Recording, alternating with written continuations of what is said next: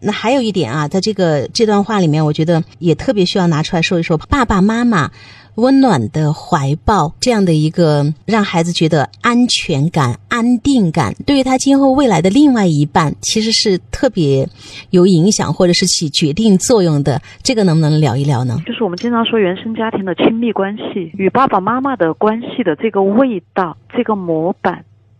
它很大程度确实要影响这个孩子将来。与另一半的亲密关系的样子。如果从小爸爸就永远看不见，回来也不跟我说话，不苟言笑，然后永远看到他的背影，他的匆忙，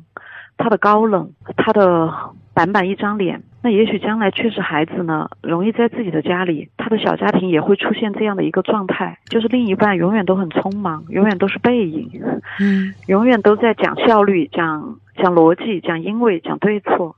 可能没有会陪着他。呃，一箪食一豆羹，就是在家里做饭，在家里听音乐，品一杯酒，嗯，确实。然后就是说到爸爸妈妈给孩子的拥抱的那一种温暖的记忆，这个记忆会深入身体的，因为是每一个细胞，是他的触觉，是他的感觉，用身体去记住的这种温暖。那他以后，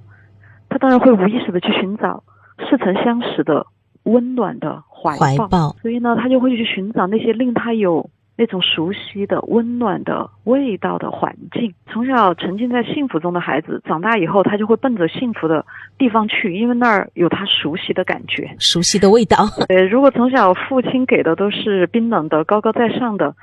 那以后孩子长大了，也可能还是要奔着这个熟悉的感觉去哟。就是我们说到，就是童年的这一个模板嘛，我们也有一个词叫强迫性重复创伤。所以小时候，如果爸爸妈妈真的可能一直都是这么冰冷啊，实际上我们在个案中确实也会见到一些啊，或者说这个规律真的是没有逃掉的。三岁看老，七岁看大，就他刚才提到五岁以前的影响是很大的。对，所以爸爸妈妈陪陪孩子，有温暖的怀抱，陪着他看星星、数蚂蚁。陪着他去做他喜欢做的事儿，拥抱他，